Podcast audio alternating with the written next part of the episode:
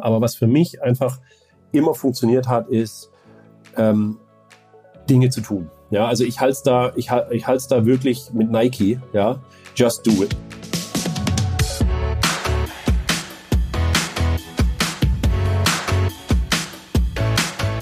Der Lebensunternehmer-Podcast. Der Podcast für dein glückliches und selbstbestimmtes Leben mit Johannes Ellenberg.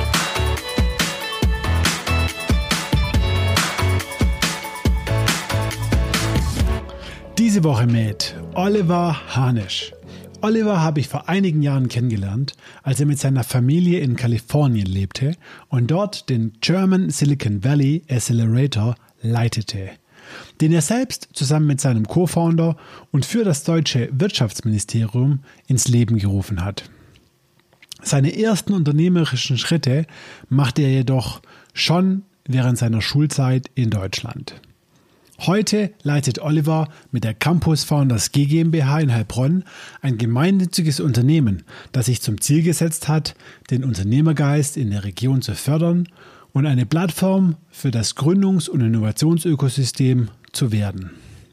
Im Podcast spreche ich mit Oliver über seine Erfahrungen als Unternehmer, seinen beruflichen Werdegang im Silicon Valley und wie es ist, nach 14 Jahren USA mit der Familie wieder nach Deutschland zu kommen. Besonders spannend im Gespräch mit Oliver waren für mich die kulturellen Unterschiede zwischen der deutschen und der amerikanischen Innovationskultur und die Schlüsse, die Oliver daraus für seine Arbeit in Heilbronn zieht. Und jetzt viel Spaß mit Oliver Hanisch. Olli, hey, ich freue mich äh, total, dass du heute hier im Lebensunternehmer Podcast zu Gast bist. Ja, herzlichen Dank für die Einladung. Ich freue mich auch. Ja, sehr geil. Also Olli, wir kennen uns ja äh, tatsächlich jetzt schon einige Jahre. Ähm, face to face haben wir uns nicht so oft gesehen. Äh, das liegt hauptsächlich daran, äh, dass du 14 Jahre lang im Silicon Valley warst und ich nicht äh, so oft dort zu Besuch war äh, und deine Deutschlandbesuche auch nicht so häufig waren. Ähm, du hast äh, ja dort eine sehr, sehr spannende Zeit verbracht. Ähm, ja, mehr oder weniger so die heiße Zeit äh, dort äh, miterlebt, dort spannende Aufgaben gemacht. Da kommen wir später nochmal äh, zu sprechen und natürlich auch, äh, was du jetzt aktuell machst hier in Heilbronn äh, bei den Campus-Foundern. Ich will aber mit dir mal ganz nach vorne und äh, zurück praktisch in deine Jugend. Ähm, du kommst hier ja aus der Region Stuttgart. Äh, nimm uns doch mal mit. Ähm, wie war das? Wo bist du aufgewachsen? Ähm, wie hat, ja, wie hat so deine berufliche Karriere angefangen? Ja, also komplett richtig. Äh, ich bin ursprünglich aus dem Vorort von Stuttgart, würde ich sagen, äh, in Böbling geboren, äh, Sindelfingen Kindergarten und dann noch ein bisschen weiter aufs Land rausgezogen, um dort die Schule zu verbringen. Also für die, die sich auskennen, S1 Richtung Herrenberg. mehr muss man nicht mehr wissen. Muss man nicht wissen, genau. Und ähm, Nee, bin also habe hab keine ganz besondere äh, Laufbahn, sage ich mal. Ähm, ganz normal in die Schule gegangen, in Abitur gemacht ähm, und bin dann eigentlich ähm, direkt nach dem Abitur ähm, auf der einen Seite ausgezogen, ähm, auf der anderen Seite war das auch so der Startschuss für mich, äh, wo ich das erste Mal äh, sozusagen ähm, selbstständig was gemacht habe. Äh, die Geschichte ist eigentlich, dass ich äh, beim Abi zuständig war für die Abi-Shirts und, und dieser ganze, ganze Prozess ähm, wirklich äh, painful war, ja. Und ich gedacht habe, das darf doch nicht äh, darf doch nicht wahr sein, das muss doch besser gehen und ich sozusagen damals, ähm, ja, heute würde man sagen, ich mich selbstständig gemacht habe mit meinem mit meinem ersten, naja, Startup war es nicht in dem Fall, aber das erste Mal selbstständig. Ähm, ja, habe dann ein paar Jahre äh, in ich war früher äh, wahnsinnig in, enthusiastisch, äh, was Snowboarden angeht. Äh, bin also zwei Winter in Garmisch verbracht, war da auch gar nicht so schlecht. Ähm, als Lehrer oder, oder, oder einfach nur gefahren? Ähm, genau, also ich bin hin, um dort mein CV zu machen und natürlich um, um uh, Snowboard zu fahren und ähm, habe dann noch mal einen Winter dran gehängt äh, eigentlich auch mehr, um selber zu fahren. Ähm, mit dem Lehrer habe ich, äh, mit dem, über den Lehrer habe ich nachgedacht, aber irgendwie, ich habe da nicht die Geduld für. dann bei schönstem Wetter, besten Schnee, dann auf irgendeinem rutschigen äh, oder auf irgendeinem Hang, Anfängerhang mit beginnen. Das, das nee, das mache ich gerne mal äh, für meine Kinder oder sowas, aber das ist nicht, das ist nicht, nicht meine Berufung. Nicht nee. Absolut nicht, absolut nicht, ja. Ja, warte, das ist ja cool. Äh, Moment, das musst du mir mal, wie geht denn das? Du hast Abi gemacht, klar, Zivi, also hast du verweigert. Ähm, bitte, was ist denn das für ein geiler Zivi-Job in Garmisch? Gibt's den noch? Also ja, das war, äh, ja, das, das war schon ein bisschen Aufwand, ja, also rauszufinden, was ich machen kann, um in die Berge zu kommen und äh, hatte mich bei zwei Dingen beworben, einmal in Oberstdorf und einmal in Garmisch. Äh, und in Garmisch bin ich genommen worden äh, und habe sozusagen ähm, in einem SOS-Kinderzentrum ähm, ja, mich um behinderte Kinder mit äh, gekümmert. Cool. Ähm, und ja, jede freie Minute dann eben auf dem Berg verbracht. Genau. Cool. Ja. Und damals war der, war, war das auch noch, ja, wie gesagt, verpflichtend und auch etwas länger äh, als die Bundeswehr. Deswegen habe ich das dann auch noch ein bisschen ausgeweitet auf zwei Winter, weil es so schön war. Das ist cool, aber da bist du ja schon sehr, sehr, sehr, sehr mal strategisch äh, vorgegangen, beziehungsweise deiner, deiner Passion irgendwie nachgegangen. Hast nicht irgendwie so das Next Beste genommen. Ich meine, ich muss, ich muss zugeben, ne, es ist bei mir gelaufen, noch bei vielen anderen, die ich kenne. Ne, das war halt irgendwie auch Körperbehindertenförderung, äh, Neckaralb, das war halt das Nächste. Ja, ja, und hat man dann halt gemacht. Ähm, aber du hast gedacht, nee, Moment, wenn ich das schon machen muss, dann äh, mache ich das auch irgendwo, wo ich, wo ich Vorteile noch von habe. Ja, also ähm ja, auf jeden Fall. Ja, also ich glaube, das ist das Richtige. Das war, das war damals meine Leidenschaft. Ähm, und ähm, wie das halt so ist mit, mit Leidenschaften, da äh, setzt du alles in Bewegung, ja, ähm, um das irgendwie hinzubekommen. Und ich habe es dann auch geschafft. Ja, war sicherlich nicht der einfachste Weg. Ja, ich habe äh, auch ähm, die ersten Monate dann in einem alten Wohnwagen gewohnt, weil es in Garmisch keine Wohnungen gab, die ich mir äh, leisten konnte oder, oder die verfügbar waren für einen Zivi. Ja. Ähm, aber ich glaube, so diese, diese Geschichte, dass ich eigentlich ja da dann gestartet habe mit einem mit einem eigenen Business, weil ich gedacht habe, ah, das, das muss doch besser gehen mhm. und gleichzeitig aber auch so meine ja. Leidenschaft äh, im Snowboarden irgendwie verfolgt habe.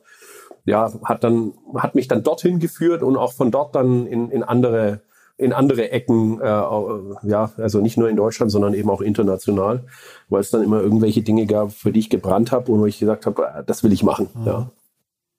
Und das eigene Business, das hat dann was mit T-Shirts zu tun gehabt? Ganz genau. Also ich habe einfach, äh, damals nannte man das so schön Textilveredelung, ja, äh, und ähm, mhm. also gesagt, komm, also das kannst du besser. Ähm, habe dann sozusagen ähm, mir das aufgebaut und habe ja dann von Schul-T-Shirts oder, oder Abi-T-Shirts über Band-Sachen, über ähm, Sports-Teams. Äh, ich habe ja, bis hin zu ja, einem Porsche Carrera Rennteam äh, die ganze Ausstattung gemacht. Und wir haben dann tatsächlich auch daraus so ein eigenes kleines äh, Fashion-Brand gestartet. Ja, das ist leider nirgends hingegangen, aber ähm, wir hatten eine eigene kleine Kollektion dann, die wir auch äh, im, im erweiterten Freundeskreis sozusagen verkauft haben. ja. Cool. Das ist, war aber nicht dein, dein, dein, Hauptfokus. Du hast dann, also du hast dann trotzdem noch entschieden, ähm, nach dem Zivi ein Studium zu verfolgen. Ja, das hat mich mein ganzes Studium begleitet. Also ich, ähm, ich habe das alles gemacht neben meinem Studium oder mein Studium eben mhm. nebenher. Ja, je nachdem, wie man es betrachtet. Genau. ja, genau. Also ich habe also nie jetzt irgendwie so einen typischen Studentenjob gehabt äh, ja. ähm, sondern mein Studentenjob war einfach immer mein, mein, meine Passion oder mein, mein, meine Selbstständigkeit. Ja, ähm, ich bin aufgewachsen äh, in einem Umfeld, wo mein, mein Vater schon ein Unternehmen geerbt hat oder, oder übernommen hat von, von, ah. seinem, äh, von seinem Vater. Ähm, und insofern ähm, war jetzt dieses äh, selber was aufbauen, selber was machen, ähm, war jetzt nicht äh, ganz fremd, ja, ähm, sondern ja, das haben meine Eltern eigentlich auch immer unterstützt. Ja. Also sie haben zwar gehofft, dass ich letztendlich mal in die in die Firma der Eltern gehe, was ich wo, wozu ich mich nicht entsch äh, entscheiden konnte, ähm, aber zumindest haben sie mich immer unterstützt bei den Entscheidungen, die ja, wenn es darum ging, irgendwie selber was auszuprobieren und und äh, ja, ja, zu starten. Was war denn das für ein Unternehmen? Von meinen Eltern. du dich erst entscheiden müssen. Ah ja, von meinen Eltern, genau. es war im Endeffekt ein, ein Handwerksbetrieb, kann man sagen. Ein mittelständischer Aha. Handwerksbetrieb und ja, wie gesagt, damals war eine wilde Zeit äh, für mich ähm, und auch eine Zeit der Selbstfindung und was ich mir überhaupt nicht vorstellen konnte, war halt wirklich dann immer so in den Vororten von Stuttgart oder im Stuttgarter Umfeld zu bleiben. Ähm, ja. ja. heute bin ich dahin zurückgekehrt, mehr oder weniger. Ja, auch wenn ich jetzt in Heilbronn bin, ist das ja nicht allzu weit weg. Ähm, aber damals war das für mich irgendwie keine Option und ganz ehrlich, ich bin jetzt, ähm, meine Begabung liegt jetzt auch nicht in, in, in der handwerklichen Richtung. Insofern, ähm, okay.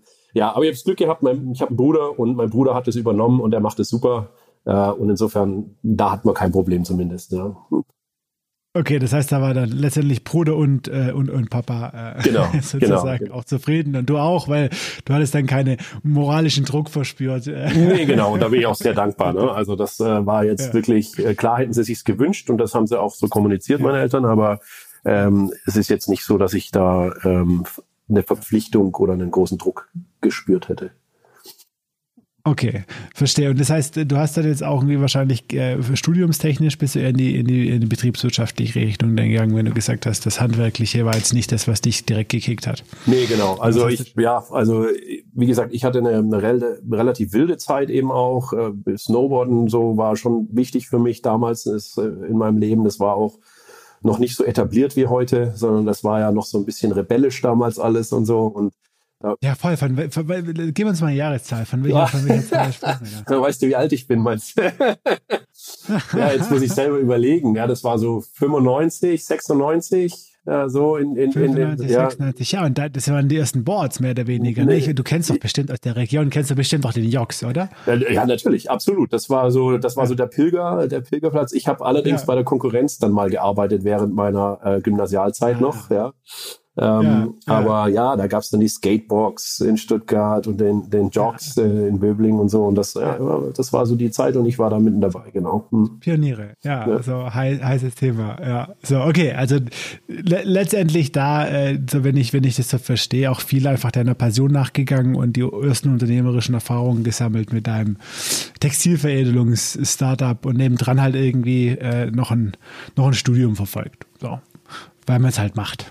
So ein bisschen. Ja, nee, mein, oder hattest du denn eine konkrete, also ich meine, es gibt Leute, die, die studieren, weil sie schon einen ganz konkreten Kar Karriereziel haben. Ne? Die wollen irgendwann mal Vorstandsvorsitzender von einem, von einem großen Unternehmen werden oder, oder Arzt oder was auch ja. immer. Aber nee, das hatte ich, das, hatte ich gar nicht. nicht nee, so. hatte ich gar nicht, äh, sondern ähm, ich war wirklich in einem, in einem Findungsprozess, glaube ich, würde ich jetzt heute so rück, rückblickend sagen.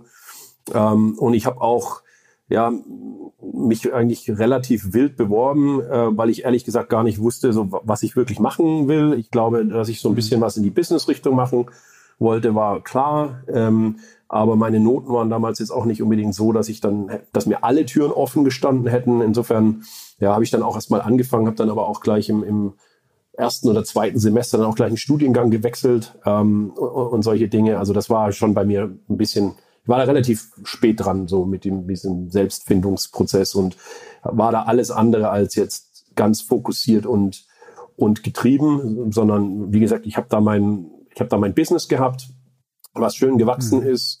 Uh, und ich habe meine, meine, mein Hobby gehabt mit dem Snowboarden und mit Reisen und mit solchen Dingen. Ähm, und ähm, ja, und dann ja, wie gesagt, bin ja da sehr bodenständig, schwäbisch auch doch aufgewachsen irgendwo und ähm, Studium musste dann halt schon irgendwie sein. Ja. ja. So, und was hast du denn letztendlich gemacht? Für was hast du dich entschieden? Ah, ja, ich, äh, ich bin äh, an die Hochschule gegangen damals, äh, habe Marketing studiert. Äh, an, als ich angefangen habe, hieß es noch, ähm, wie hieß das gleich, Vertriebswirtschaft. Nee, nee, wie nennt sich das? Vertrieb. Vertrieb, ja, Vertrieb nannte sich das, glaube ich, genau. Und das wurde dann irgendwann mal ähm, rebranded, sagt man so schön, und wurde dann Marketing und dann war es auch ein bisschen cooler. Ja. ja, also. Nee, und da war ich aber sehr, da war ich eigentlich sehr glücklich. Also das, äh, das hat mir doch gut gefallen und da habe ich, da habe ich wirklich dann auch das gefunden, was mir, was mir Spaß gemacht hat und äh, wo ich dann auch, äh, wo ich dann auch sehr gut war, muss ich sagen, ja. Mhm. Ja, da kann ich sehr anknüpfen. Ich habe auch so meine, mein Weg, so meine Passion irgendwie auch erst im Studium tatsächlich dann, äh, dann, dann gefunden. Ähm, das war vorher für mich auch noch nicht, nicht so klar. Ähm, bei mir ging es dann eben unternehmerisch da dann los sozusagen. Ähm, du hast dann aber Studium fertig gemacht ähm, und wolltest nicht, ich sage jetzt mal, in dein, in dein Textil-Startup oder in das, äh, in das Unternehmen, das du gegründet hast, direkt gleich ja, voll einsteigen oder das irgendwie größer machen. Du hast dich dann für einen äh, Berufseinstieg entschieden. Das ist richtig. Ähm, jein. Ähm, also ich sag mal so, mh, damals, äh, wie gesagt,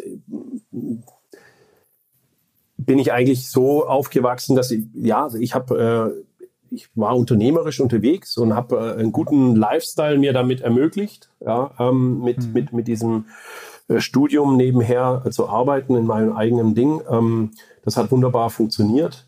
Ähm, allerdings fehlte mir damals so ein bisschen die Vision, ähm, wo das hingehen kann. Ich war mhm. eben kein Techie.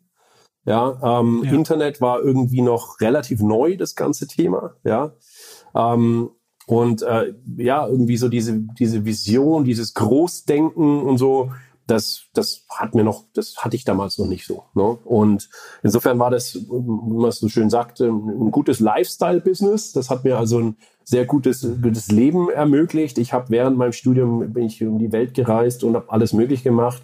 Bin dann auch ähm, sozusagen nochmal in ein Auslandssemester äh, nach Skandinavien, nach Schweden gegangen ja, und fand es dort super genial, bin dann dort geblieben, habe dort einen Master Director noch dran gehangen. Ähm, bin von, äh, von Schweden aus dann ähm, rekrutiert worden ähm, für ein Consulting-Projekt für ein deutsches Unternehmen in, äh, in Thailand, in, in Bangkok, was ich eben auch total spannend fand. Einfach, ich bin, cool. ja, bin einfach, bin, ja, denn? bin wahnsinnig, ich bin halt einfach neugierig gewesen, abenteuerlustig, ja. ja. Ähm, und, ja. ähm, und Wolltest die Welt sehen. Und ja, und äh, bin so ein bisschen ja. so verschiedenen Opportunitäten gefolgt, ja, die sich so durch Dinge, die ich gemacht habe, haben sich neue Dinge ergeben, ja. Ähm, ähm, und dadurch, dass ich gesagt habe, ich möchte irgendwie, bevor ich das Studium abschließe, nochmal ein Auslandssemester machen, äh, daraus hat sich dann ergeben, dass ich dann Master äh, gemacht habe. Damals in Deutschland mhm. gab es eben noch nicht dieses Bachelor-Master-System. Ähm, ja, genau, genau. Und ja. deswegen, da hatte ich eine Chance, mal einen international anerkannten Abschluss zu bekommen mit dem Master an der Uni. Ähm, und daraus, weil das dann da eine Beziehung bestand und gute, ähm, eine gute Beziehung zwischen dem Research Center, in dem ich dort war, und diesem Unternehmen in, in Asien, bin ich dann in Asien gelandet ähm, für ein knappes Jahr in, in Bangkok ähm, und habe überall einfach ganz viel gelernt. Ja. Ähm, und bin dann eigentlich na, danach wieder zurück nach Deutschland. Also da war dann dieses, dieses äh, Consulting-Projekt, was ich da dann gemacht habe, ähm, das war dann zu Ende. Da gab es für mich jetzt auch keine Möglichkeit. Ich wäre da gerne noch ein bisschen geblieben, hat es sehr gut gefallen dort. Ähm, was war das jahreszahlmäßig? Wie bitte? Jahreszahl? Also ähm, jetzt muss ich selber ja, rechnen. Das wird so ja, Anfang der 2000er gewesen sein, so 2001 rum. Ja, ja. Ne, so. Ähm, also auch noch ein komplett anderes Thailand in Bangkok. Ne? Also vor, vor, vor 20 Jahren äh, war, das, war das dort noch, noch ein bisschen anders. Ja, ähm, es war schon wild also, noch, ne? Mehr bisschen bis Abenteuer. Ja, ja, es ne? war also schon wild. Ja, ja, genau, ja, genau. War schon echt spannend. Ist wahnsinnig viel passiert damals auch dort, ja. Mhm. Äh, ich muss sagen, ich war jetzt schon eigentlich dann fast 20 Jahre nicht mehr dort, ja, also oder, ja, oder 15 Jahre. Ja. Insofern, ich weiß gar nicht, wie es heute so aussieht. Ähm, aber ja, damals hat es mir, hat's mir wirklich sehr gut gefallen. Ähm, bin da sehr gut äh, zurechtgekommen in der Kultur, äh, habe mich da auch voll darauf eingelassen. Ähm, und so, dass ich eigentlich gedacht habe, nach diesem Projekt würde ich gerne, würde ich gerne dort bleiben noch ein bisschen und, und schauen, was, äh, was man da noch so be mhm. bewegen kann. Ähm, hat aber nicht sollen sein. Also wie gesagt, es waren dann so, ja, braucht ein Visum und man hat dann doch irgendwie auch irgendwie äh, Erwartungen an Gehälter, die dann irgendwie ja. mit so lokalen Verträgen dann irgendwie nicht abzubilden waren. Ja, und da muss man als Expertin. Da muss man ne? als Expertin, ganz genau, ganz ja. genau, ja. Und ähm, ja, ja, und äh, insofern hat sich das dann eigentlich nicht ähm, verwirklicht, aber wie es so mhm. manchmal ist, ähm, habe ich dann dort auch bei, ja, unter anderem Siemens gesessen, ja, bei BMW gesessen, habe bei Siemens gesessen, wer da so alles war mhm. und habe mal mit denen gesprochen. Ähm, und ja, bin eigentlich mehr oder weniger ausgelacht worden, so in die Richtung. Ne? ja, und ähm, also gerade bei BMW hieß es, du, ey, da, da gibt es eine Riesenliste bei uns intern, wer da alles gern nach, äh, nach, nach Bangkok möchte. Also äh, vergiss das, ja. Ähm, Okay, nee, aber auf der anderen Seite habe ich dann, ähm, ich glaube sogar in einem Gespräch mit Siemens davon äh, erfahren, dass, ähm, dass da in München ähm, neue Dinge gemacht werden. Ähm, mhm. Und ähm, ja, da habe ich mich dazu entschlossen, mich da sozusagen mehr oder weniger in einem Pitch dafür zu bewerben. Äh, mhm. Und ähm, habe diesen Pitch dann mehr oder weniger, oder nicht mehr oder weniger, habe den Pitch gewonnen, wie es so manchmal ist, und habe hab dann in München ein Unternehmen gegründet äh, und habe sozusagen dann da mit dem ersten Kunden sozusagen ähm, wieder, wieder eine kleine Company aufgebaut. Ah, das heißt, das war so eine Art, schon so eine Art frühes Corporate Incubation, Excubation, Innovation Programm, wo die gesagt haben, ich, wir haben ein Problem oder ein Thema und wir, wir suchen jetzt Leute, die uns da sozusagen äh, zu dem in dem Themenbereich äh, ein Unternehmen gründen und wir sind dann der erste Kunde direkt, oder? Ja, oder so, so, so, cool war es jetzt nicht, irgendwie, sondern es war viel mehr irgendwie so, wir, äh, wir möchten, wir möchten hier was machen. Das ging damals um so einen, ja. um so ein, so ein Kundencenter im Endeffekt ähm, ja. Wir möchten hier was machen und das war eine Ausschreibung mehr oder weniger. Ähm, und die habe ich gewonnen, ja. Und, ähm, und dann musste ich halt schnell eine Firma gründen, damit ich das Ding auch äh, wuppen kann. Ja, und ähm, cool. Und das habe ich dann gemacht. Ach so. Ja, äh, die haben praktisch, jetzt verstehe ich, die haben praktisch einen Dienstleister genau, gesucht, genau, ja. ne, mhm. der dann irgendwie einen, einen Kundencenter betreibt. Äh, und, und, du hast dich einfach mal, ohne überhaupt eine Firma zu haben, drauf beworben und gesagt, naja, wenn ich die, wenn ich die Ausschreibung gewinne, dann gründe ich halt die Genau Firma. so war das. Ja, das war ein ganz, also ich fand das ein ganz spannendes, ganz spannendes Projekt. Ja, also es ging darum, irgend so ein ja. Kundencenter zu konzipieren ähm, dann zu bauen oder, oder beziehungsweise zu betreuen beim Bau. Ähm, und das hat alles super funktioniert. Und dann haben sie mich auch noch gefragt, ob ich das wirklich dann managen möchte mit meinem Team. Ja. Und ähm, ja, das hat ähm, war super, ja. Ähm, und ähm, genau, so war das, ja. Und habe dann aber natürlich äh, jetzt äh, dann eben weitere Kunden nebenher dann akquiriert. Das war sozusagen der Start ja. davon, ja. Und ähm, ja, und äh, habe dann andere Kunden akquiriert und als dann sozusagen, das ging dann drei Jahre etwa äh, in München und dann äh, wurde ich mal zu, zu Siemens reingebeten, ähm, so in den, in, äh, in den Bereichsvorstand. Ähm, und dann war so im Endeffekt so, ja, Herr Harnisch, also ähm, Sie wissen ja, wir, also da ging Siemens nicht so gut, das war im, im Mobilbereich, ja, da gab es Gespräche mit, beziehungsweise wurde da die, die Mobilfunksparte dann ähm, an, an BenQ damals verkauft und äh, äh, gab es ganz viele ja, äh, Umstrukturierungen intern und war eine schwierige Zeit. Das war also noch vor der Nokia-Geschichte, ja, und ähm, ja, Herr Hanisch, äh, wir, wir, würden, wir würden Sie und Ihr Team gerne bei uns an Bord holen. Sie wissen ja, es, wir haben Einstellungsstopp und so, aber wir würden Sie gerne an, an Bord holen. Und ja, long story short, ähm, das hat mich jetzt nicht so gereizt. Ähm, aber ich war dann sozusagen in der, in der Lage, sozusagen, mein, mein, mein Unternehmen ist dann mehr oder weniger in Siemens aufgegangen. Und ich war eben da und habe überlegt, also ich habe jetzt im Endeffekt die Möglichkeit, da mitzugehen. Ähm, ja. Oder ähm, ich mache was anderes. Und ich hatte eben auch in den USA einen Kunden äh, mit dem Unternehmen, der eigentlich ein Jahr vorher schon mal bei mir angeklopft hatte und gefragt hat, hey, willst du nicht bei uns an Bord kommen und unser Europageschäft aufbauen? Ähm, was ich damals aber verneint hatte, weil ich gesagt habe, nee, ich habe eine gut gehende eigene Firma, ja, also ich unterstütze ja. euch gerne, aber ich, ja, komme jetzt nicht an Bord. Und als der, ja, wie gesagt, mehr oder weniger parallel dann nochmal äh, mit einem deutlich besseren Angebot an mich zurückkam und sagte, hey, ähm, wollen wir nochmal reden? Und dann hat es einfach bei mir super gepasst und da habe ich dann halt gesagt, na gut, dann ist es doch eine Win-Win. Ja, äh, Siemens bekommt was, mein Team äh, verdient deutlich mehr bei Siemens und hat deutlich mehr Benefits bei Siemens, wenn sie dort sind, äh, als sie bei mir in meinem kleinen Unternehmen hätten. Und und, und ich habe ein neues Abenteuer vor mir und gehe bei einem anderen Kunden an Bord ähm, ja, der, der in den USA sitzt. Ja, also, und so, so war das eigentlich eine ganz schöne Sache. Ja, hat also wirklich super funktioniert.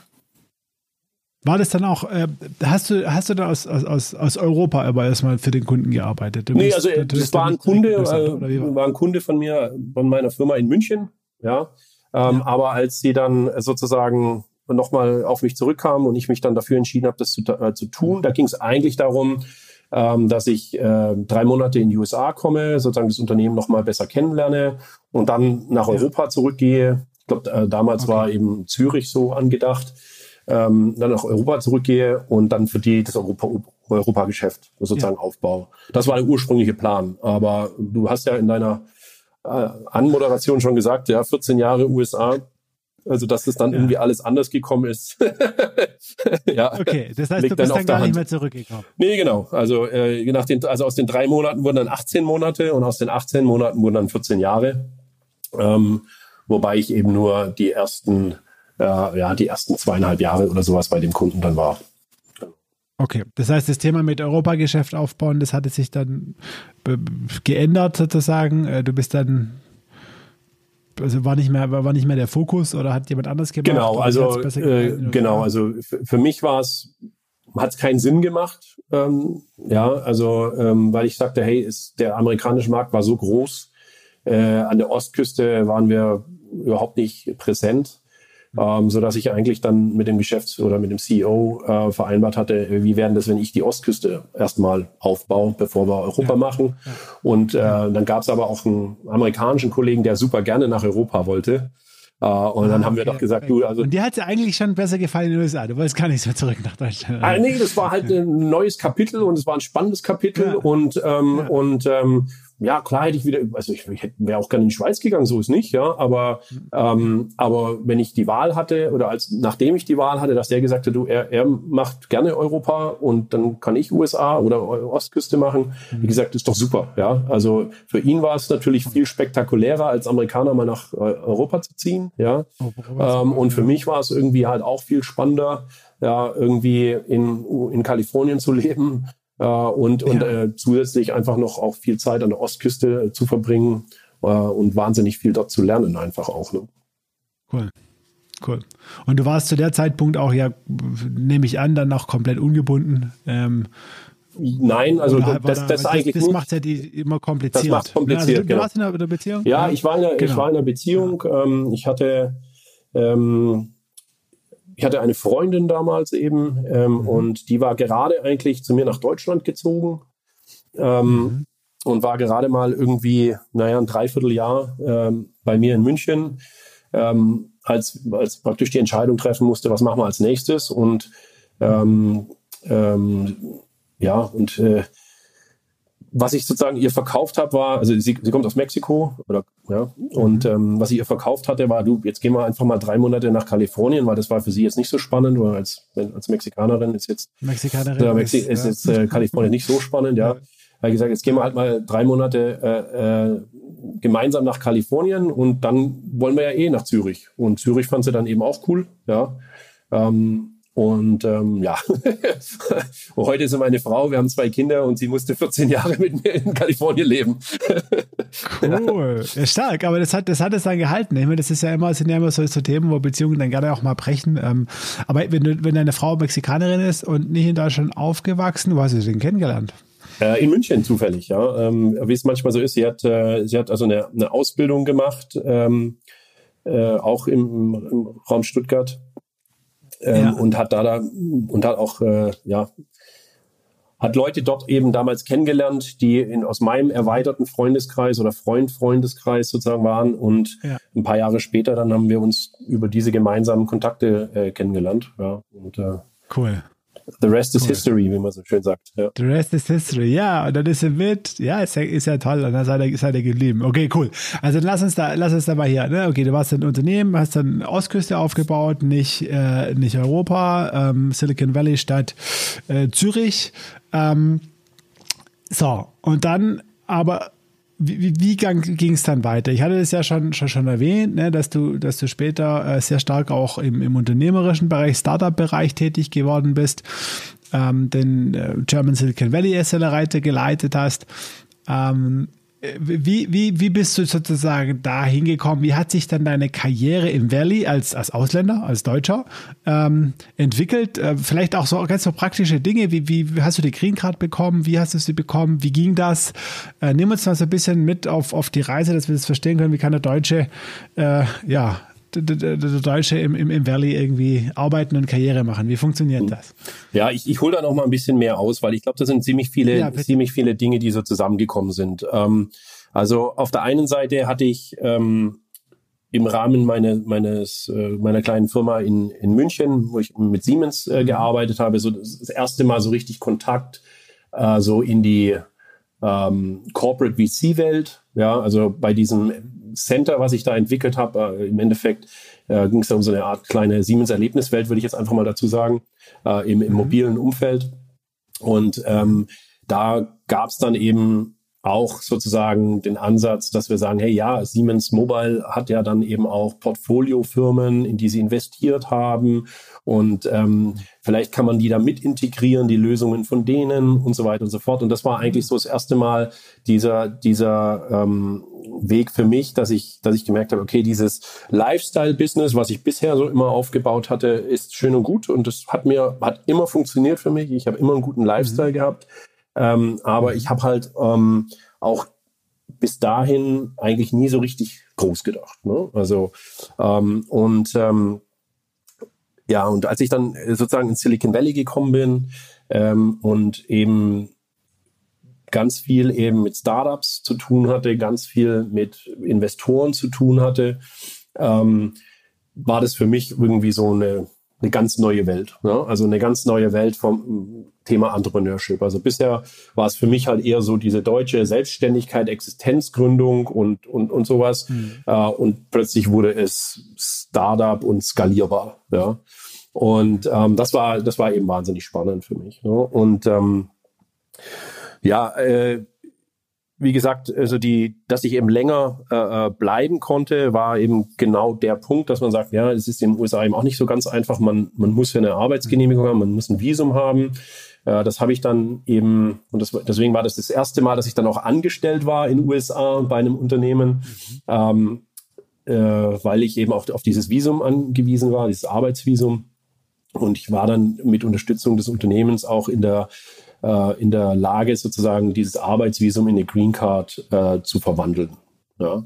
Also. Und ähm, da, das war wirklich super. Das ging bei mir jetzt auch relativ schnell. Da war wieder das Glück, dass ich damals in Schweden eben einen Master gemacht hatte und der schwedische Master in den USA eben anerkannt ist, äh, während ein deutsches Diplom äh, das nicht gewesen wäre. Genau, ja. Also und so fügen sich da eben ganz viele Dinge, ähm, dass das eben bei mir alles super geklappt hat. Ja, ja. Ähm, und ja, und dann, wie gesagt, dann hatte ich die Green Card. Und ähm, eine meiner ersten Dinge, als ich die hatte, war sozusagen, mich zu verabschieden bei, bei dem Unternehmen.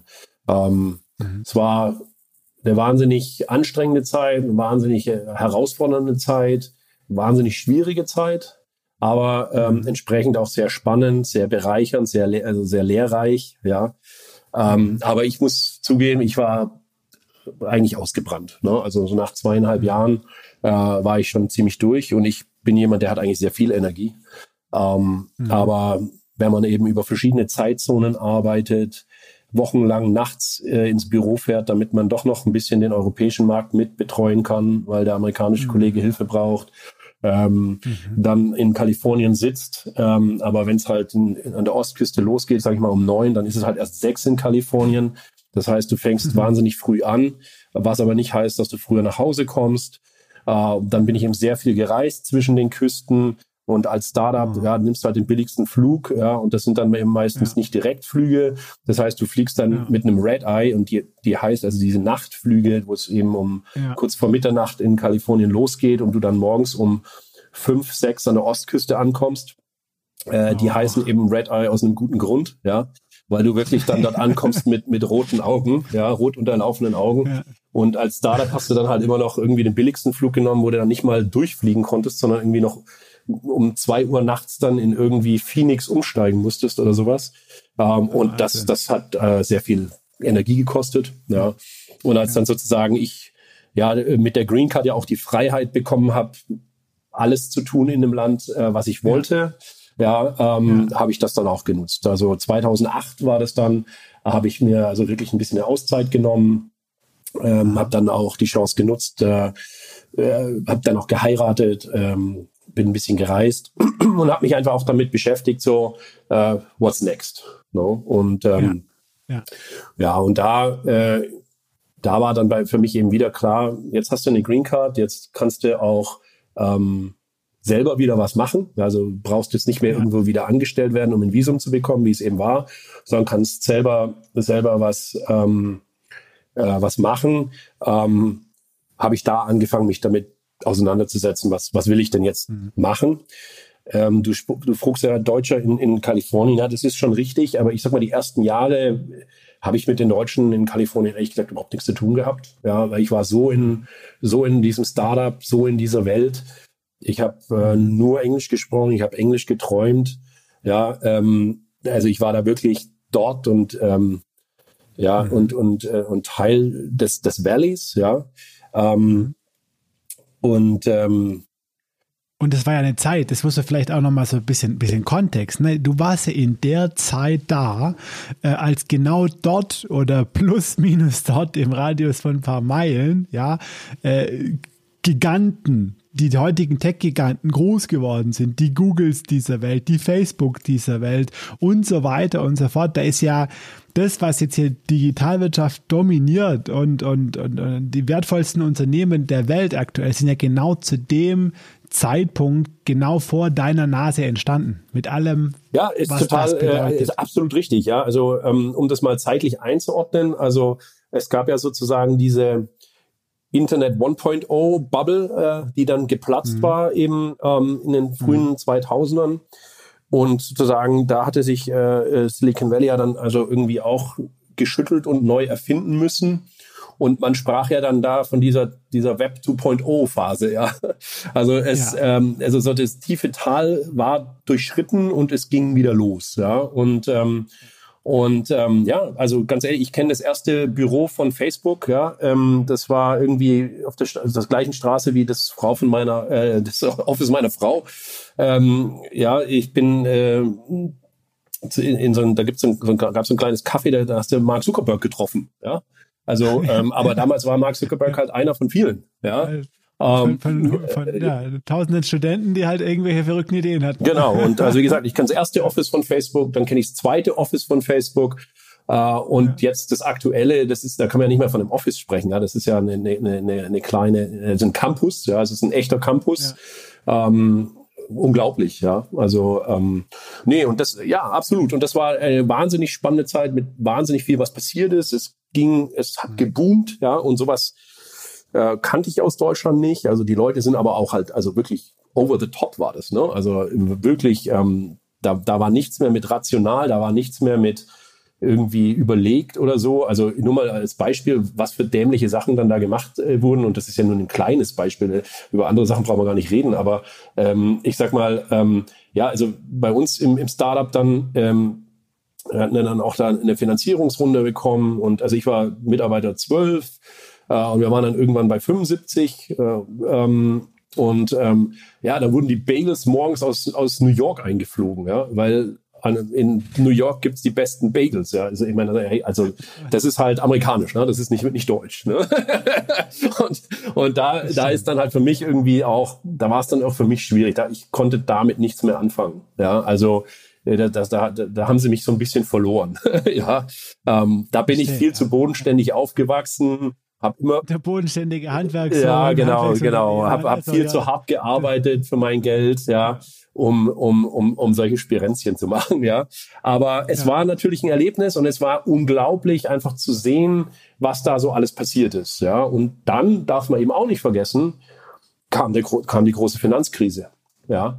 Ähm, das heißt, ich hatte mir eigentlich den Auszeit genommen äh, in 2008 ähm, und ähm, hatte dann eben auch ähm, ja äh, sozusagen eine Art Accelerator designt, äh, weil ich weil ich eigentlich angeschrieben wurde von deutschen Startups und sagen, hey, du bist doch da drüben und du bist doch gut vernetzt und kannst du nicht mal, hast du nicht mal, du kennst doch, ähm, so dass ich gesagt habe, hey, vielleicht ist das was das nächste, was ich mache irgendwie, ja. Also, dass ich wirklich deutschen Startups da drüben helfe. Und da hatte ich dann ein Konzept geschrieben und bin dann auch im Sommer 2008 nach Deutschland geflogen, äh, um dafür Fundraising zu betreiben. Ähm, und bin aber dann natürlich im Herbst dann auch da komplett in diese, ja, in diese Finanzkrise rein äh, gerutscht und ähm, ja, da war nicht dran zu denken, ähm, dass, dass ich da, dass mir da jemand Geld gibt. Äh, auch die, die zugesagt hatten, ähm, äh, ja, haben das dann nicht mehr gemacht. Ne? Und, und ähm, Ja, spannend. Also vielleicht auch das nur nur kurz den Kontext, ne, weil das ist, wenn man so drinsteckt, aber so für den für den Hörer, die Hörerin, äh, Betrachter, ne, das war jetzt klar Finanzkrise, aber das war ja, wenn, wenn du sagst, ne, also äh, in, in, in, im Valley ging das alles schon schon schon richtig los, ne? Da sind sind die Unternehmen irgendwie, man hat das Potenzial gesehen, man hat auch man hat auch gemerkt, so, nee, Moment, das ist jetzt was anderes wie wie Web 1.0, also die Bubble irgendwie, das war dann ein bisschen auch auch nachhaltiger, so langsam haben die Investoren und auch der Markt Markt äh, Vertrauen wieder in internetbasierte Geschäftsmodelle gestartet. So, und Deutschland war ja aber in, in, dem, in, dem, in dem Zeitraum noch in den Kinderschuhen. Ich weiß das noch, also im Endeffekt bin ich bin mit dem Startup-Virus äh, infiziert worden im Jahr 2006, als äh, hier Esandari äh, aus den USA zurückkam äh, und, und, und, und Facebook geklont hat mhm. und StudiVZ mhm, letztendlich genau, ja. ins Leben gerufen. Ne? Und es war ja so der, das heißt, und, und es war StudiVZ und da war ja gerade in Berlin gab's so eine ja, so, so, so, eine Keimzelle an, an, an einer Digital-Startup-Szene. Ähm, die, die Sambas haben dann irgendwie mit Alando und äh, und, und ihren, ihren, ihren Copycats dann irgendwo langsam angefangen.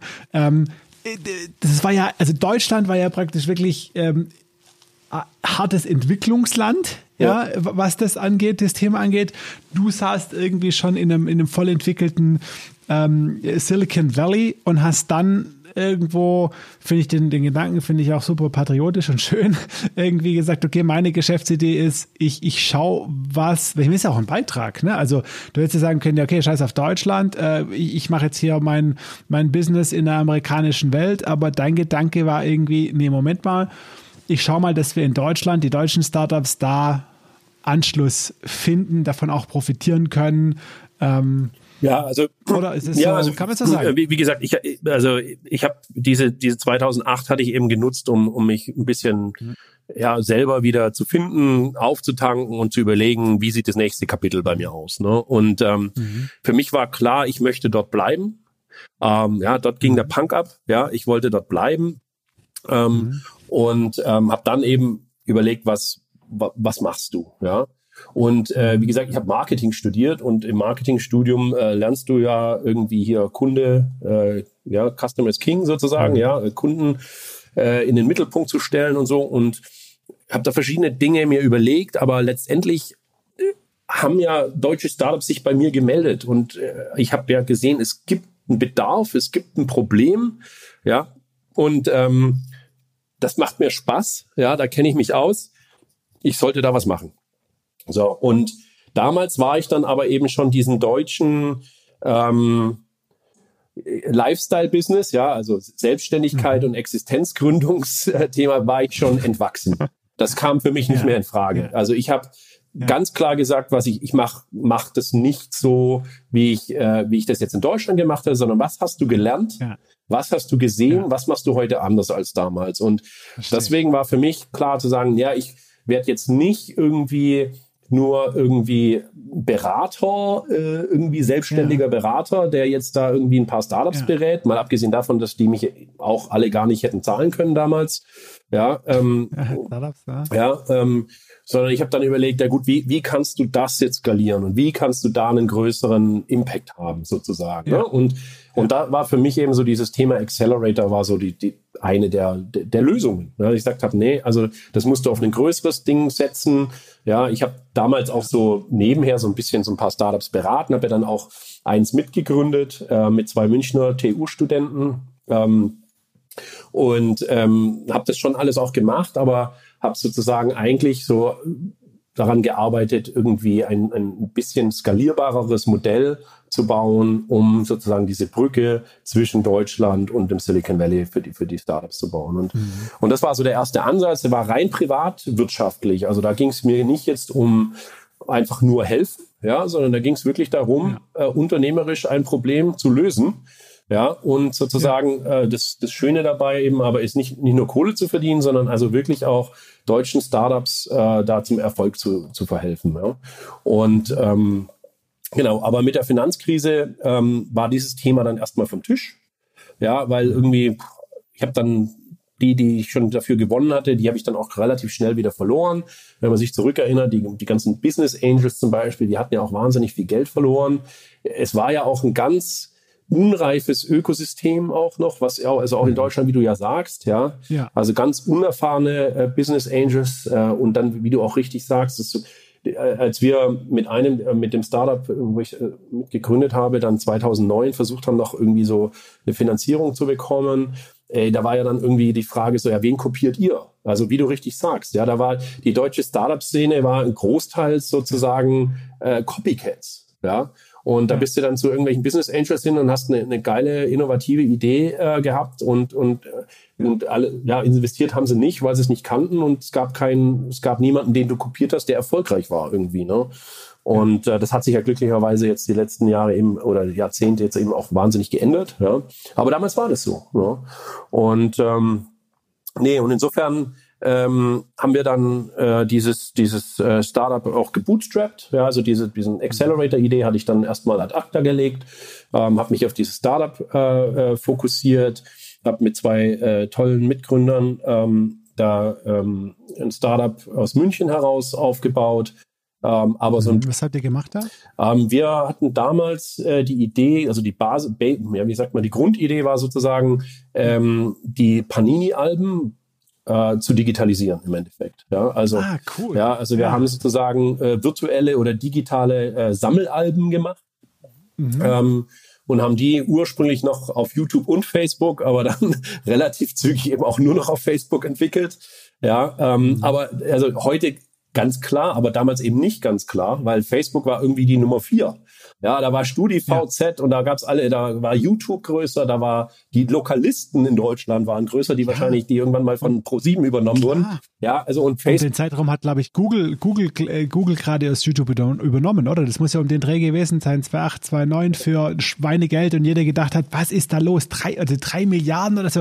Ich habe die Summe nicht mehr im Kopf, aber eine Riesensumme und alle haben gedacht, was, haben, niemand hat's verstanden. Niemand Ja, hat's ja. verstanden, ne? Und was ist jetzt passiert, ne? Also, Ja, Wahnsinn. also es, es war, ja, Äh, richtig, ja. Also es war, war ein bisschen eine andere Situation, anderes Umfeld damals, als es heute ist. Nee, und ähm, ja, wir haben dann eigentlich, äh, ja, trotz der ganzen Sch Schwierigkeiten ein, ein, ein Business aufgebaut, was ähm, ja nicht so funktioniert hat, wie, wie wir es uns gedacht hatten. Ähm, äh, aus ganz vielen Gründen, ganz viel gelernt, ja.